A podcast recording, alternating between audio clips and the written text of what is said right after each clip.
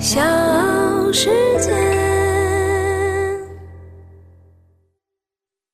大家好，我是丁哲，我是蓝牙。我们这里是来一一丁点儿。东京奥运会呢已经进行了一段时间了啊，咱们中国代表团可以说表现还是非常不错的，特别是上午张雨霏的两块金牌，可以说是相当的刺激啊。哎，今天上午其实收获蛮大的啊，不只是两块金牌，其实还有两块隐形金牌，也算是到手了啊。呃，羽毛球和乒乓球的。哎，对对对对，女女单、乒乓球女单和羽毛球混双啊。对，其实说到这个中国队披金戴银啊，在历届奥运会当中都是主旋律。对，但今天上午我觉得特别解气，嗯，就是特别是中国乒乓球队呃，啊，就把那个伊藤美诚给嗯孙颖莎啊，对这把把他给送走了。就其实恩怨是在哪里呢？恩怨是在混双的决赛里边儿。对对对对对啊，对，伊藤美诚好像有一个非常不礼貌的一些表情和举动吧。他那个表情吧，我就是觉得吧，他在卖萌，但是他不知道自己长得丑，嗨，你知道吗？但但其实啊，呃，有类似表情的还有一些运动员，比如以中国的运动员作为例子吧，比如说像张继科，嗯他在比赛当中经常是啊藏獒嘛，对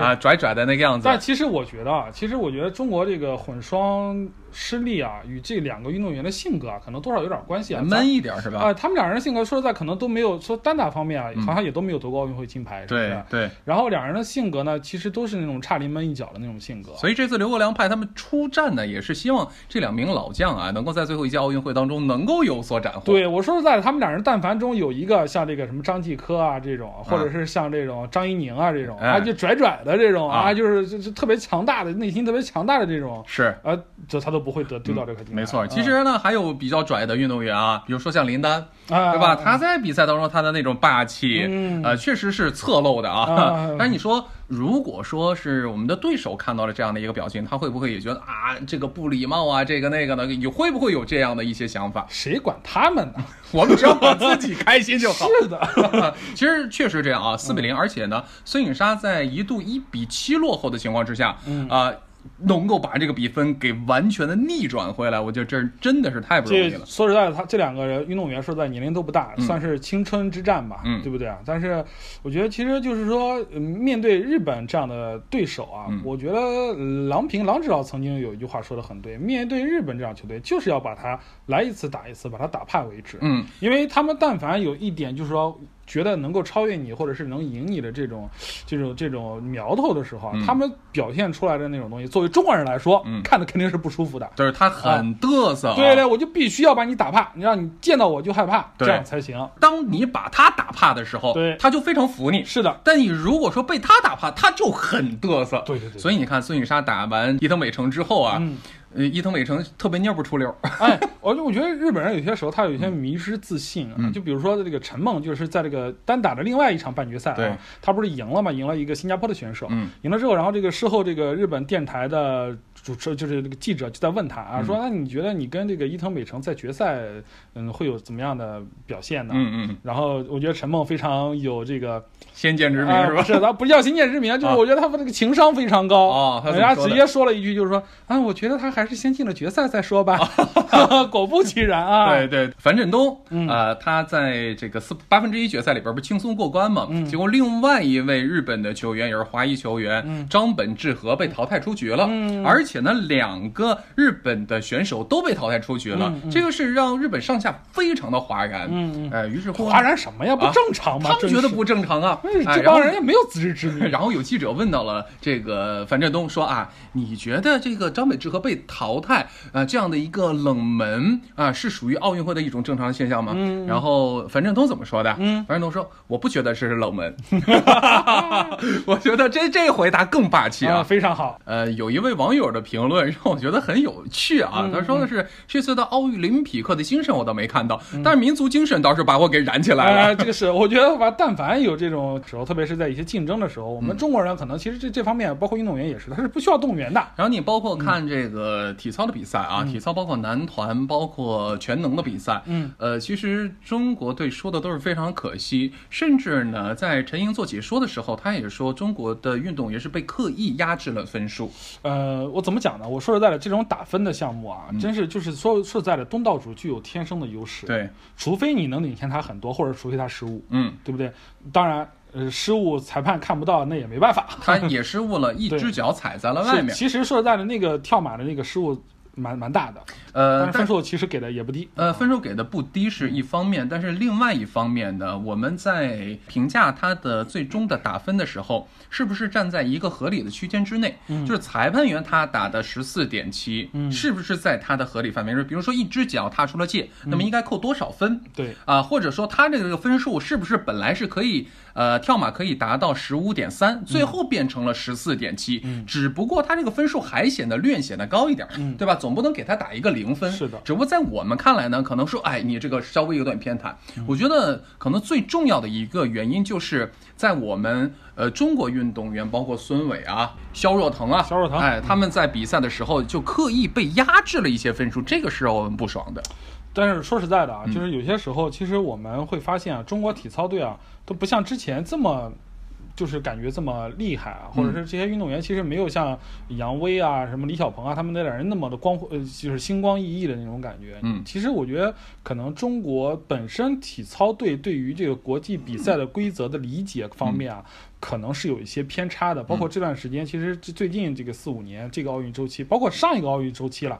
对于这个体操，中国这个体操的集体低迷啊，我觉得可能都是有这方面的原因还。有一个就是难度，你发现没有？难度难度真的是比别人低。嗯，我们在以前啊，我们是以难度和稳定性制胜的，我们就会去拼一个非常高的难度，然后去争一块金对，就。像九六年的时候亚特兰大的时候，那个李李小双的那个最后那个自由操，嗯，连翻四个跟头落地的那个，嗯最后加了个难度的。说实在的，这个东西对裁判来讲是一个冲击，因为裁判毕竟也是人嘛，对他看到了没见过的东西，他就会不由自主的给你打高分。所以现在我们的感觉在体操方面呢是保保一块奖牌。嗯对我们好像觉得啊，反正是打分的项目嘛，日本肯定是会会比较有优势，对我们就保一块奖牌就可以了。就那种冲击力、那种拼劲，好像欠缺了呃，一点。差点意思，嗯。嗯，这个呢，就是可能在未来需要做一些改进的。当然，体操比赛还没有结束，嗯我相信在单项的赛事当中，我们还是会有一定的机会啊。是的。纵观这一次奥运会，我可以用几个词来去做一个形容。好比如第一叫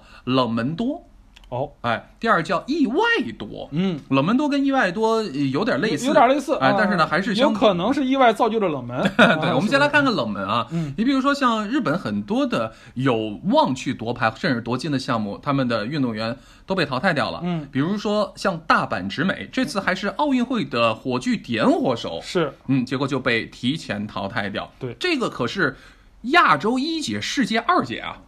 对他，他 也是大满贯得主嘛。对，嗯啊、被淘汰了。包括其实张本智和，平心而论啊，也是啊、一个不大不小的冷门。对他其实不至于就是没没有进，就比如说半决赛啊，或者是四四强之类的。对，我觉得进入四强至少是起码的。是的还有一个冷门，其实我觉得对于中国队来说，就是乒乓球的混双。嗯，这个冷门说实在的，对我造成了打击，我可能一一一晚上都没吃得下饭，真是啊你。还记得法国队对阵美国队的篮球赛，哎，这个有。对吧？第一场比赛，美国队竟然输了，上一次奥运会的时候，好像美国也输给法国了。嗯这次是来报仇的，来报仇。结果又被摁在地上摩擦了。美国的球员都骂波波维奇要，主教练，你不能按这个马刺的这种打法来教我们。是啊所以因为说实在的，那个就是法国队也是马刺那套打法，对对是吧？嗯其实到这种殿堂级的比赛，每一个人心里都很紧张。嗯，呃，美国队的体操女将拜恩斯，对，她就在全能的比赛当中，她说我我我我不打了。嗯，为什么？她是美国队的队长、啊，为什么？呢？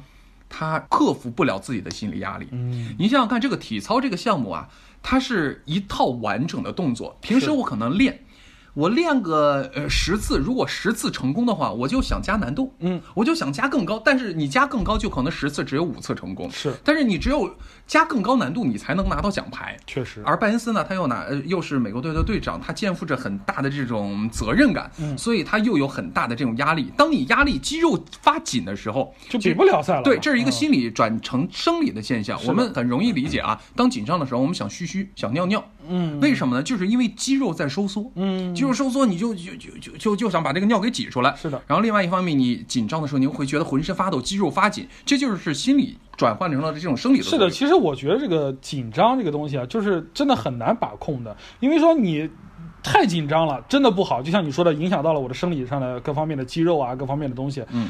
但是太不紧张了也不好，就是你那个兴奋度没上来，你作为运动员来说其实是致命的。就像我们这个首枚夺得首枚奥运金牌的这个杨倩，嗯，她当时是事后接受采访的时候，她说了一句话，说：“哎呀，其实我还是很紧张的，但是我觉得紧张一点也好，可以给我一个更好的动力啊，嗯然后我把怎样去控制这个紧张。”对，对吧？然后其实对她来说，其实是有一个兴奋感的。其实射击你多么精准呢？你知道气步枪的一个靶只是一个十乘十的，还要在离在十几米开外的地方，嗯其他中间那个靶心儿可能也就一个一块钱硬币大小。嗯，它靶心儿是四点几，然后呢十环就是零点五毫米，然后你还得正中那个靶心儿才能打到十点九。对，也就这么大，在在我们常人来看，简直是不可能的事情。嗯你想，但凡有一点紧张，但凡你控制不住，嗯手稍微一抖，那可就是谬之千里就打了一八点九啊！对呀，金牌就变成银牌了。是的，你看我们九点八，是不是？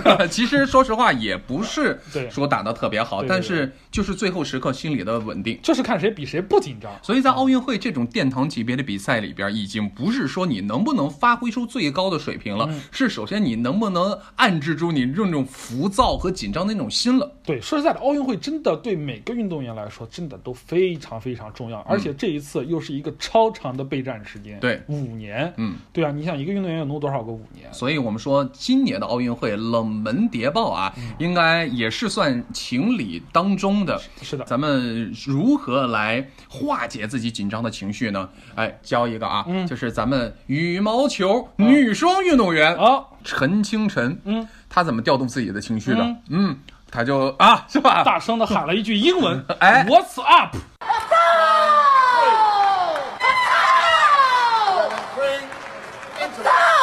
Ten, ten. What's up？呃，非常礼貌，是吧？是的，是的，是的，呃，我觉得在比赛当中，你确实是需要通过这样的一个气势来调动、唤醒，让自己的兴奋起来哎，啊潜意识里觉醒。是。当然，每个运动员可能不一样啊。对对对你要射击来个这个，这个不太合适。那不行，那不行，会被赶出去的。当然，刚才我们这是说的这个呃奥运会的冷门，当然还有一些像奥运会的意外，比如你比如说像铁人三项的比赛啊，游泳运动员在游泳完了之后上岸吐了，呃，你说有至于那么累吗？嗯这可能是呃品尝到了不好的东西。后来发现说那个水太臭了。哦，那据说检测了之后，说这个大肠杆菌超标，就一股厕所味儿那不就是在粪池里面游泳吗？啊！哈哈。那我你谁游谁都吐。所以想想，这到底是奥运会的组织方面的问题，还是怎么回事呢？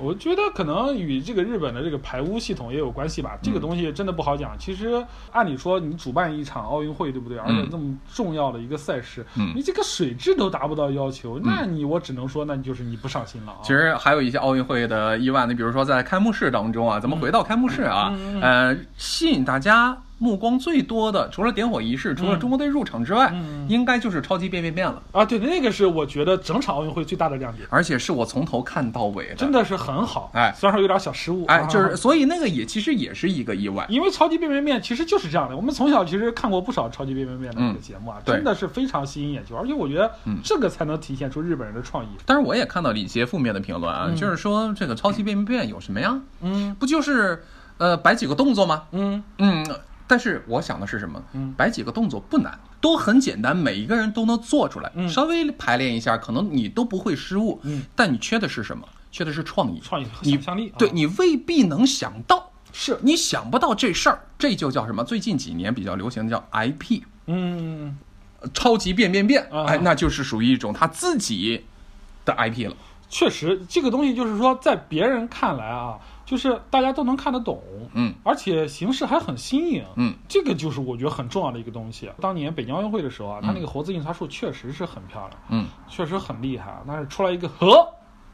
啊，对，这老外还真不一定认识，可能日本人比较认识这个字啊嗯，。是，这这个，而且说实在的，当时的那个北京奥运会开幕式啊，我嗯觉得赢在什么啊？赢在这个老祖宗的智慧上面，嗯而且赢在这个场面的营造上面，嗯真的是非常的漂亮。嗯但是你说能有多少我们现代的创意，嗯还真的不见得。嗯。啊，好，那么最后呢，我们还是把视线放到这个奥运会的赛场上面啊。其实这一次咱们有很多的原来比较强的项目、优势的项目，在这次的比赛里边并没有表现出很好的成绩嗯表现啊，包括中国女排和中国女足，特别是中国女足啊，二比八啊输给了荷兰队，零比五输给了巴西队，与赞比亚还踢成了四比四平。说实在的，失球率蛮高的。嗯就是不防守吗？对，我还差点以为是场篮球比赛呢。其实这里边有一个背景的故事啊，嗯。就是我们呃在呃出征奥运会之前呢，啊国家体育总局呢有这样的一个想法，嗯。因为今奥运会之后就会是全运会，是，所以说这一次的呃奥运会的女足的这支队伍，嗯。也将会组队去参加全运会的比赛。他们去整体去参加全运会吗？，对中国女足参加全运会，哦。如果夺得奖牌的话，嗯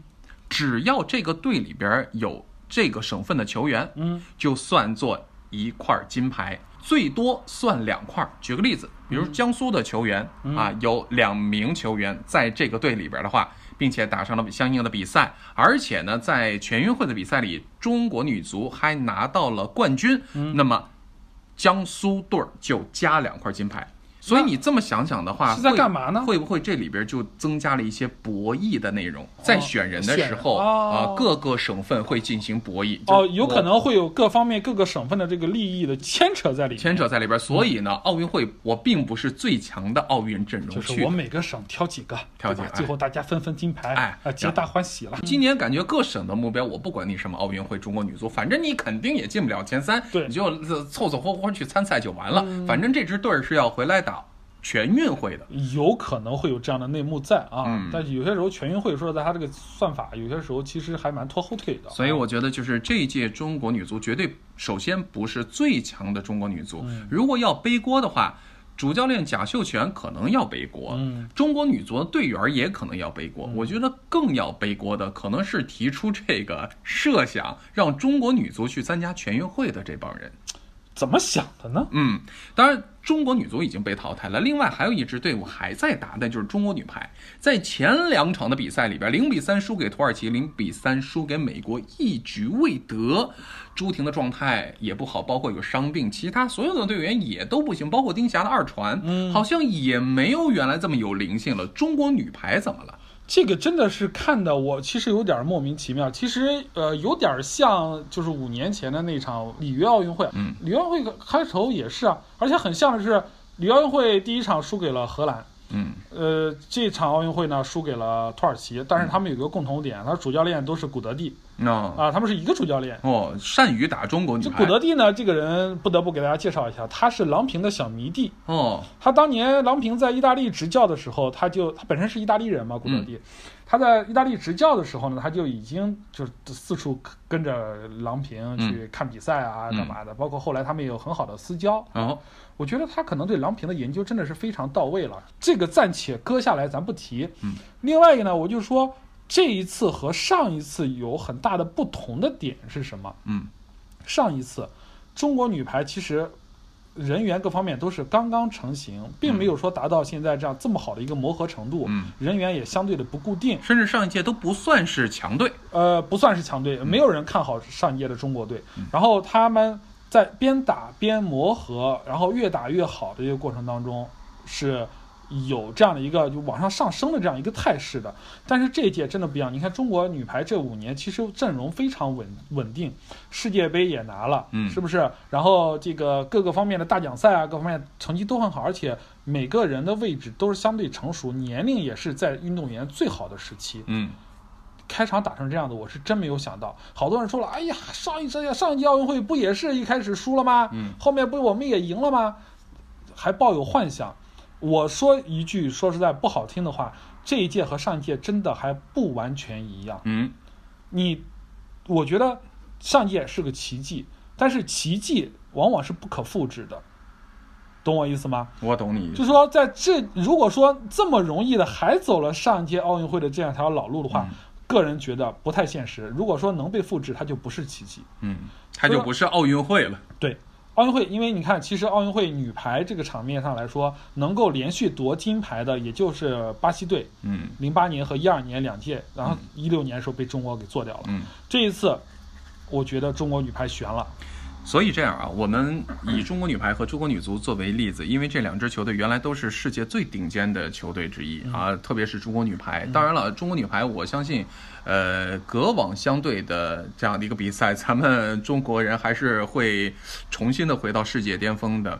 呃，但是你看，嗯，这个女足没有，女足打法非常男性化。嗯，它不再像以前啊，就是没有身体对抗，嗯啊，或者是我们用这种区域的防守，啊，用脚下技术过你，没有。现在巴西队都打不过这个像欧美的一些强队，嗯。打得更加整体，嗯。追求的速度更加快，嗯。然后更追求身体对抗，嗯，也包括这次欧洲杯同样也是如此，是，呃，你让我们感觉到现在女子项目的男子化，嗯你看女排，女排也是，土耳其那那粉红头发大高个儿 是吧？我叫不出他名字来 啊。然后再加上这个后来美国队也有这么非常有具有力量的那个黑人，嗯你会觉得我们是不是在身体条件，在这种呃身体上面就与对方有着巨大的这种差距？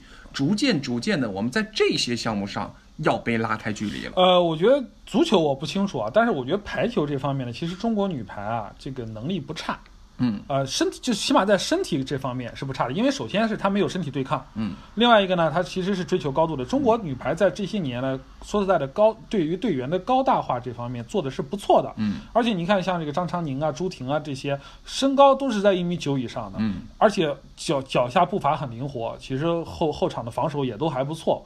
其实对中国女排来说，我就觉得开场打成这样，我就有点不能理解。嗯说实在了，你不像分析中国女足，你能找到这样这样那这样那样的原因。嗯那中国女排你真的找不着，因为它每个位置其实都很均衡。嗯中国队其实是没有一个为什么这么多的媒体也好，或者其他国家的这个队也好，都这么推崇的中国女排，看好她能夺冠的一个主要原因，就是因为她没有明显的弱点，嗯身高世界第一，嗯是不是？拦网绝对很很好，嗯。强攻要朱婷、张常宁，包括后来这个李盈莹，天津队的李盈莹，嗯。其实强攻这方面也不差点儿。比起上一届奥运会的这个阵容来说，嗯。真的是无懈可击的一个阵容。嗯。但是他开场，我说实在的，我那那天看了第一场就是中国队土耳其的比赛，我看到了这个袁心玥，就是我们那个副攻，嗯。身高两米多的，我看他眼神儿，我就觉得这场比赛可能要悬。嗯，因为其实以前你看中国女排比赛的时候，那个眼睛啊，每个人的眼睛都是在放光的瞪得像铜铃。啊，这是 都是在放光的。但是这一次眼睛没有神，嗯我不知道是发生了什么原因，还是中国女排真的就是很擅长这种慢热。嗯说实在的，中国女排比赛看太多了，每场比赛你一般很少都能有什么三比零打下来，要么就是开开局输一局，嗯要么输两局然后来反超。但这种比赛说实在看着是挺过瘾的嗯，他看多了有点心惊肉跳。啊我对中国女排，我那天我发了一个朋友圈，我说、啊、中国女排又开始挖坑了，嗯就是她在给自己挖坑。这种比赛呢，我们是愿意看的，但是我觉得你在具备了一定实力的基础之上，你怎么就不能开始的时候就注意力集中，嗯然后把它做好呢？然后事后有媒体采访郎平，郎平其实他也是一头雾水，他说今天晚上我们回去可能要。